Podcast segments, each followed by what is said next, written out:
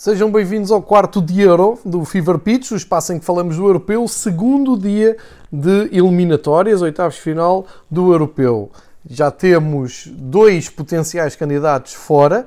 Uh, hoje caiu a seleção dos Países Baixos, conhecida como Holanda, e Portugal não conseguiu superar uh, a Bélgica. No caso de Portugal, o embate era entre dois candidatos a ganhar o Europeu e, portanto, uh, houve ali alguma normalidade no resultado. No caso da Holanda, não deixa de ser surpreendente a maneira como são eliminados pela República Checa. Mas vamos tentar falar disto uh, em espaços diferentes. Começamos uh, por ordem cronológica e começamos então pelo jogo de Budapeste, que pôs frente a frente Países Baixos e República Checa. Grandes favoritos a ganharem, a equipa holandesa, vinha de três vitórias em casa, estava a construir uma reputação muito forte neste uh, europeu. O facto de terem tido os primeiros três jogos em casa pareceu ser uma vantagem que se. Um, ehm, eu diria que desapareceu um pouco neste jogo uh, na Hungria, embora de uma forma estranha, porque as imagens que vimos nas redes sociais durante o dia eram incríveis, espetaculares, com uma invasão brutal dos adeptos de, da Holanda uh, a Budapeste e mesmo no estádio via-se ali grandes manchas de cor de laranja uh, no apoio. Mas a verdade é que sair ali do ambiente de Amsterdão, do estádio da Arena Johan Cruyff, acabou por deixar os jogadores da Holanda um pouco menos confortáveis. Depois uh, temos de falar aqui na, na, escolha de Frank de Boer para, uh, para este jogo, uh, que foi com a dupla de, de, avançados com Memphis Depay e Donny Malen. Daniel, Daniel Malen, para mim, eh, era uma escolha óbvia, porque esteve muito bem enquadrado no, quando foi um, eh, titular a jogar com o Depay e deu essa, uh, essa confiança e deixou de fora o Egors, um jogador que conhece bem o campeonato alemão, um marcador uh, muito eficaz da Bundesliga. Um, e foi nesta, nesta esperança de uma, de uma uh, seleção mais criativa, de, com o Vainaldo atrás dos dois avançados, uh, novamente com a linha 3, com o De Vries, o Delite e o Blind a jogar um pouco mais para a esquerda, o Van Olt e o Dumfries a fazerem os corredores como é normal, e o Frankie de Jong e o Martin de Rune ali no meio campo. A ideia que deu é que esta seleção holandesa, experiente, não é? estamos a falar de uma média de idades de 28 anos, e que, embora tenha estado afastada das últimas duas grandes competições internacionais, Mundial e Europeu, parecia ter ganho aqui novamente um, balanço que uh, os levava para os melhores resultados da sua história. A verdade é que não parece ter sido tão bem preparado o encontro como deveria ter sido. Uh, isto porque não estou a dizer que subestimaram completamente a República Checa, mas um, pareceu-me que a atitude da Holanda foi sempre mais confiante em que iria resolver o jogo em qualquer altura da partida, sem grandes preocupações defensivas, apenas uh, e clara preocupação e óbvia preocupação ao Patrick Schick, o homem, que, o homem gol uh, desta, desta seleção, mas uh, foi descurado ali um pouco mais a maneira como a República Checa poderia e conseguiu equilibrar o jogo. Tanto assim é que ao intervalo o 0 a 0 uh, já deveria ter preocupado mais o Franco de Boer do que propriamente se viu na, depois em jeito de reação para a segunda parte, em que não se mexeu assim muito, eh, aliás, não se mexeu nada na equipa. Ou seja, Uh, o treinador uh, holandês ficou confortável com a sua ideia de jogo, achou que ia ganhar o jogo mais cedo ou mais tarde, mas percebia-se que a República Checa estava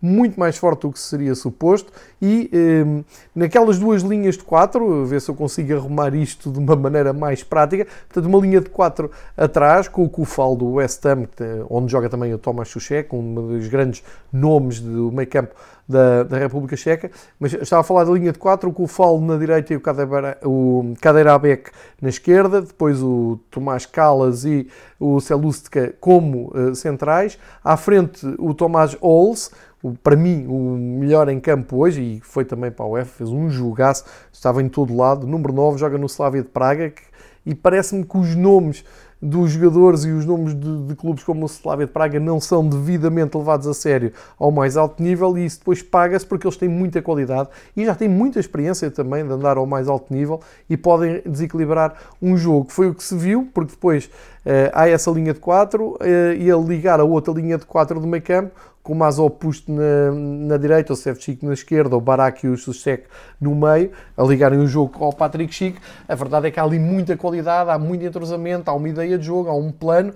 Uh, e a República Checa, embora tenha passado em terceiro lugar no seu grupo, uh, conseguiu ir resistindo e colocando uh, também algumas dificuldades aos favoritos holandeses, e até que se dá o grande momento do jogo, que nem é a expulsão, é antes da expulsão do Delete há uma jogada espetacular do Malan, eh, que rompe a defesa da República Checa e que normalmente faria o gol e eu não tenho problemas nenhum em admitir que se o Malan faz aquele gol rapidamente eh, a Holanda partiria para um resultado até mais confortável e iria passar de uma maneira natural. Mas a verdade é que faltou ao Malan ultrapassar o Vaklic, que é um ótimo guarda-redes, que esperou até ao fim uh, guarda-redes que, que, está no Sevilha e que nem, nem, nem foi titular no Sevilha, como, como sabemos, uh, mas que esperou até ao fim da finta do Malan para cair na altura certa e roubar-lhe a bola. E esse lance marca completamente a partida, porque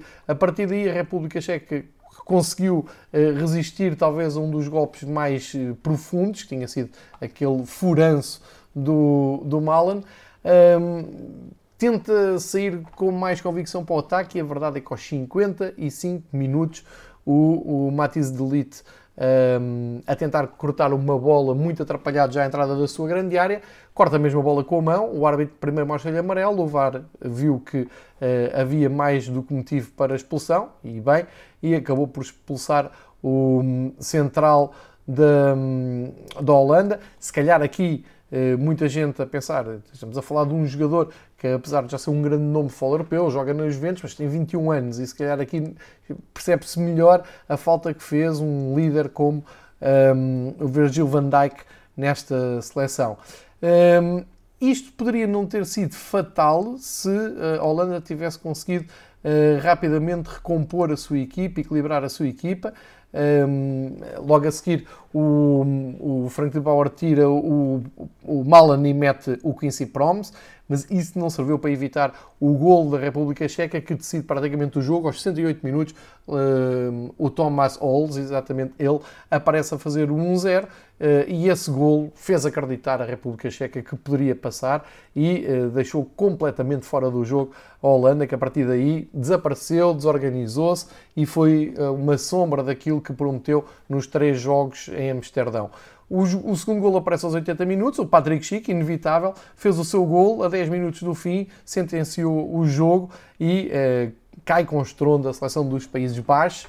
Eh, passa em frente República Checa, que, se formos a ver historicamente e esquecemos do momento das duas equipas, nem é nada do outro mundo, porque, como eu disse, a Holanda vinha dois torneios internacionais em que nem conseguiu o apuramento, portanto teve que se reinventar e teve que reconstruir um pouco a sua seleção. É verdade, teve o Koeman à frente, que entretanto foi desviado para Barcelona e agora tem o Frank de Bauer na, como treinador.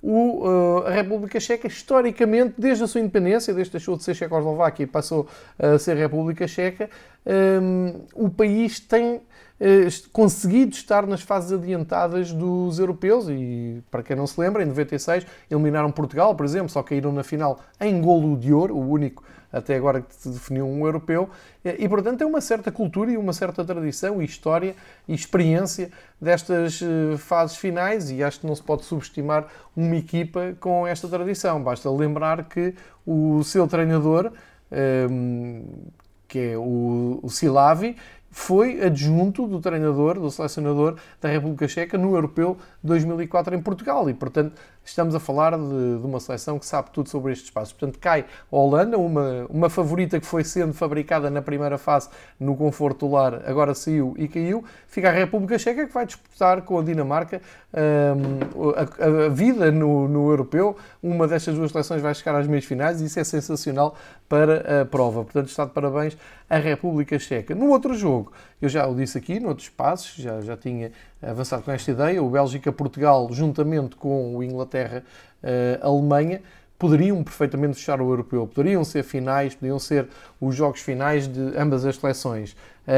Aqui, por culpa de Portugal, que não fez uh, o, o, seu papel enquanto campeão da Europa, uh, pôs muita jeito para isto, porque não passando nos dois primeiros lugares, acabou por ter um adversário teoricamente mais difícil e que se confirmou uh, realmente mais complicado do que aqueles que já tinha uh, defrontado. No sentido em que cai à primeira fase de eliminação e isto sendo campeão europeu em título. O que é que pode ter falhado aqui? Bom, Portugal foi superior à Bélgica, sim, teve mais posse de bola, teve mais oportunidades de gol, não teve sorte de, no, do, no jogo, não teve sorte nenhuma, geralmente uh, quem perde também não costuma ter a sorte do jogo, uh, mas estamos a falar de lances específicos como o do Rafael Guerreiro uh, ao poste, estamos a falar de uma cabeçada do Ruben Dias que saiu na direção do Courtois, eh, não querendo tirar aqui mérito ao, ao posicionamento do guarda-redes belga, obviamente, e estamos a falar ali de mais uma mais dois, três lances que Portugal foi construindo. Agora, o problema é que estes lances apareceram já muito perto do, do final. Antes, só um livre direto na primeira parte do Cristiano Ronaldo é que foi enquadrado à baliza e aí sim o Courtois esteve muito bem. O jogo foi muito equilibrado na, na primeira parte. A Bélgica é superior a Portugal no sentido em que tem um 11 delineado, tem um plano de jogo perfeitamente assimilado e está muito confortável uh, nos vários momentos do, do, jogo. Com bola, sem bola, em vantagem, em igualdade. Uh, Viu-se muita maturidade da equipa uh, belga. Não é à toa que o 11 belga começa com uma média de idades de 30 anos, portanto há aqui muita experiência, há muita qualidade Estamos a falar de uma equipa que tem na frente o Romelu Lukaku, apoiado por Eden Hazard e Kevin De Bruyne. É difícil no mundo encontrar um ataque tão ameaçador como este. E depois tem uh, jogadores de qualidade, como o Munier a fazer o corredor direito, o Hazard a fazer o Torgan Hazard neste caso. Hoje em Portugal muita gente descobriu que há dois Hazards. Uh, o Torgan Hazard joga na Bundesliga, no Borussia Mönchengladbach.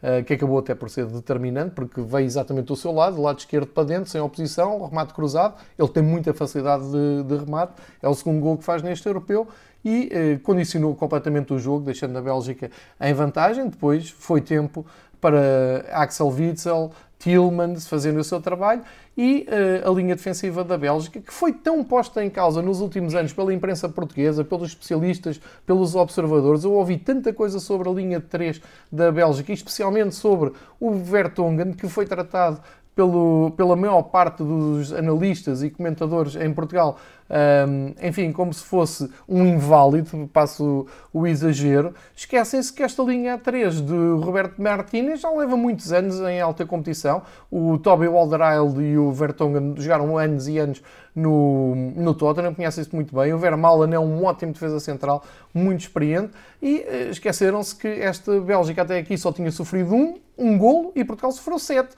E portanto, se calhar o problema defensivo não estava tanto do lado da Bélgica, mas mais do lado de Portugal. Isto é a minha visão mais prática das coisas. Parece-me que a Bélgica teve sempre confortável sem bola. É verdade que teve a sorte do jogo, como, como eu já disse, mas geralmente quando se ganha por um zero não é por ter azar, é por ter a sorte do jogo. Uh, e, inclusive, quando Portugal estava já a dar o tudo por tudo, uh, em dois ou três contra-ataques, a Bélgica até podia ter feito aqui um resultado mais volumoso.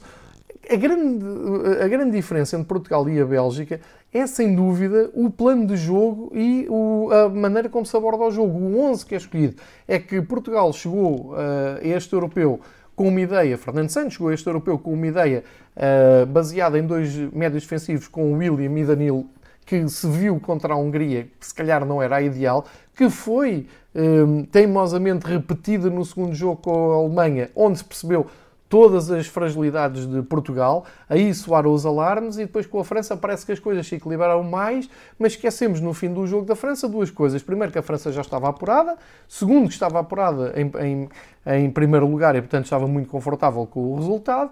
Uh, eu disse duas, mas vão ser três, porque a terceira, a terceira coisa é que tu chegas ao, a gente chega ao fim do jogo com a França e não tem claramente um 11 que possa dizer de uma forma geral e unânime é este do guarda-redes até ao ponta de lança e, e, não mexe. Não, ficou ali muito um, ehm, ao sabor, enfim, da, da, equipa técnica e dos jogadores com mais um, ehm, peso dentro da seleção. E acho que somos todos livres de poder uh, concordar ou discordar deste 11, desta maneira como Portugal joga, ehm, a verdade é que fica a sensação de que Portugal sai daqui sem ter um 11 base uma, ou uma base forte. Ao contrário da Bélgica, que vai em frente e vai exatamente com esta linha 3, com este meio campo. Vamos ver se com Kevin De Bruyne, que uh, acabou lesionado por João Palhinha e espero que não perca mais jogos de, deste europeu, porque é um dos jogadores que vale a pena ver. Uh, e, uh, como digo, Portugal sai. É verdade, há aqui uma sensação de injustiça pela reta final de Portugal, justificou plenamente poder ir ao prolongamento. Agora, não podemos dizer, se formos sérios e se olharmos para o futebol de uma maneira uh, fria, não podemos dizer que Portugal fez muito mais até à vantagem da Bélgica para uh, ganhar o jogo. Foi sempre reativo uh, e isso mostra-se bem pelas substituições. Uh, Sérgio Oliveira e Danilo entraram aos 78 minutos, depois do André Silva ter entrado aos 70.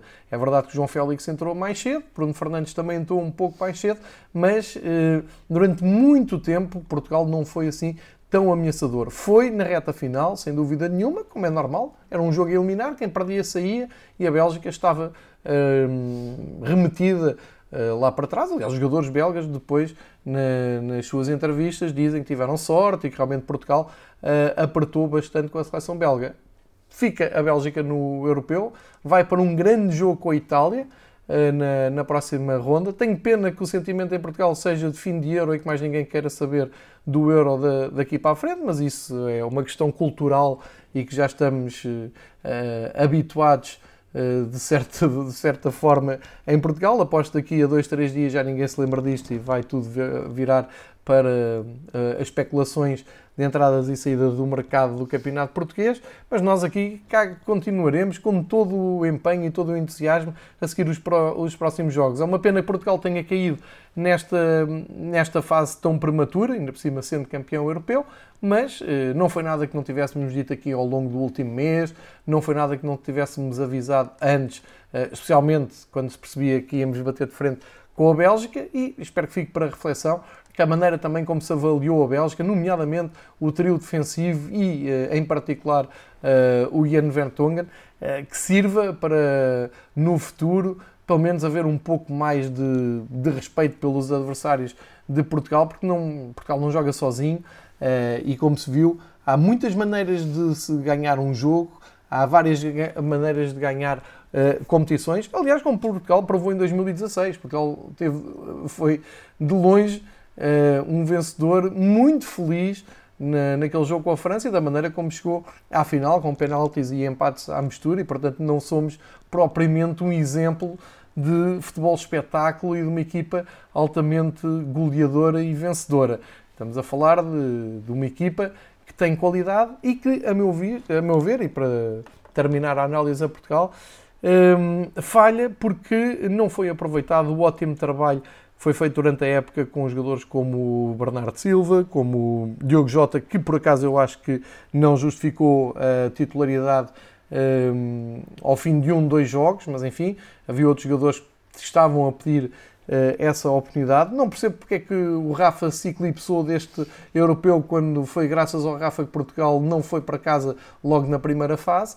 Uh, mas enfim, uh, isto todos os anos que Portugal é eliminado, eh, e só uma vez não foi no europeu, há sempre depois estas eh, fáceis conclusões e debates. Mas eh, acho que aquela que é importante, o que tem que ser aqui refletido em Portugal, é com, porque é que tanto talento, tanta qualidade individual acaba presa numa ideia tão pouco ambiciosa como se viu no jogo com a Alemanha, como se viu durante 80 e muitos minutos com a Hungria e hoje com, com a Bélgica. Durante grande parte da primeira parte também não pareceu que Portugal fosse absolutamente dominante. Portanto, é uma pena. há jogadores aqui que têm ainda um futuro pela frente.